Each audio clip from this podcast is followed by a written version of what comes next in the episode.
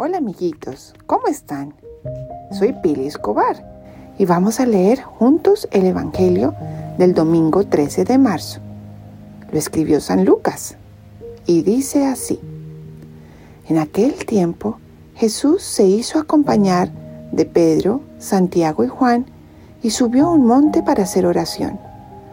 Mientras oraba, su rostro cambió de aspecto y sus vestiduras se hicieron blancas y relampagueantes. De pronto aparecieron conversando con él dos personajes, rodeados de esplendor. Eran Moisés y Elías, y hablaban de la muerte que le esperaba en Jerusalén. Pedro y sus compañeros estaban rendidos de sueño, pero despertándose, vieron la gloria de Jesús y de los que estaban con él.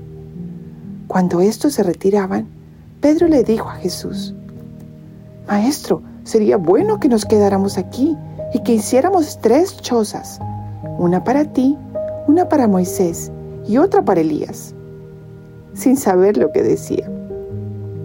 No había terminado de hablar cuando se formó una nube que los cubrió, y ellos, al verse envueltos por la nube, se llenaron de miedo. De la nube salió una voz que decía, este es mi Hijo, mi escogido, escúchenlo. Cuando cesó la voz, se quedó Jesús solo. Los discípulos guardaron silencio y por entonces no dijeron a nadie nada de lo que habían visto. Palabra de Dios, te alabamos Señor. Bueno amiguitos, Acordémonos lo que hizo Jesús. Subió a una montaña sacando un ratico de su día a rezar, a orar, a hablar con Dios. Y no solo eso, sino llevó a sus amigos también. ¿Y qué pasó allá arriba? ¡Wow! Sus vestiduras, es decir, lo que tenía puesto, su cara, todo empezó a brillar muchísimo. Y no solo eso, sino que llegaron Moisés y Elías, unos amigos de él, que ya habían muerto, y empezaron a hablar y llegó una nube espesa y de la nube, ¿se acuerdan lo que decía? De la nube salió una voz que decía, este es mi Hijo amado, escúchenlo. Pues, ¿qué quiere decir esto, niños? Jesús nos está enseñando lo importante que es sacar tiempo para hablar con Él, para rezarle a Dios. Todos los días un ratico. Contarle como a nuestro mejor amigo qué nos pasó en el día, contarle qué problemas tenemos, cómo podemos ayudar a las demás personas y Él nos habla en el corazón.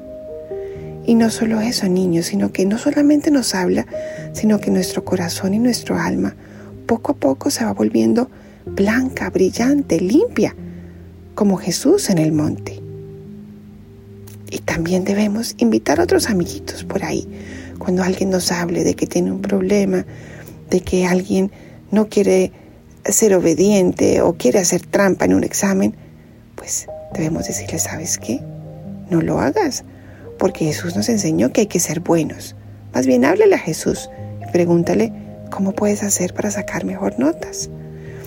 Entonces, niños, lo importante y lo que nos está mostrando Jesús es que debemos estar muy cerquita de Él por medio de la oración y que de esta forma nuestro corazón y todo nuestro ser cada vez se va a volver más brillante como el más brillante de los superhéroes. Entonces, cuando vayamos a misa, pidámosle a Él que nos ayude a ser perseverantes en la oración todos los días y que nos ayude también a mostrárselo a nuestros amigos y a nuestra familia, lo importante que es estar cerquita de Jesús. Bueno, niños, les mando un abrazo muy apretado y nos escuchamos la próxima vez.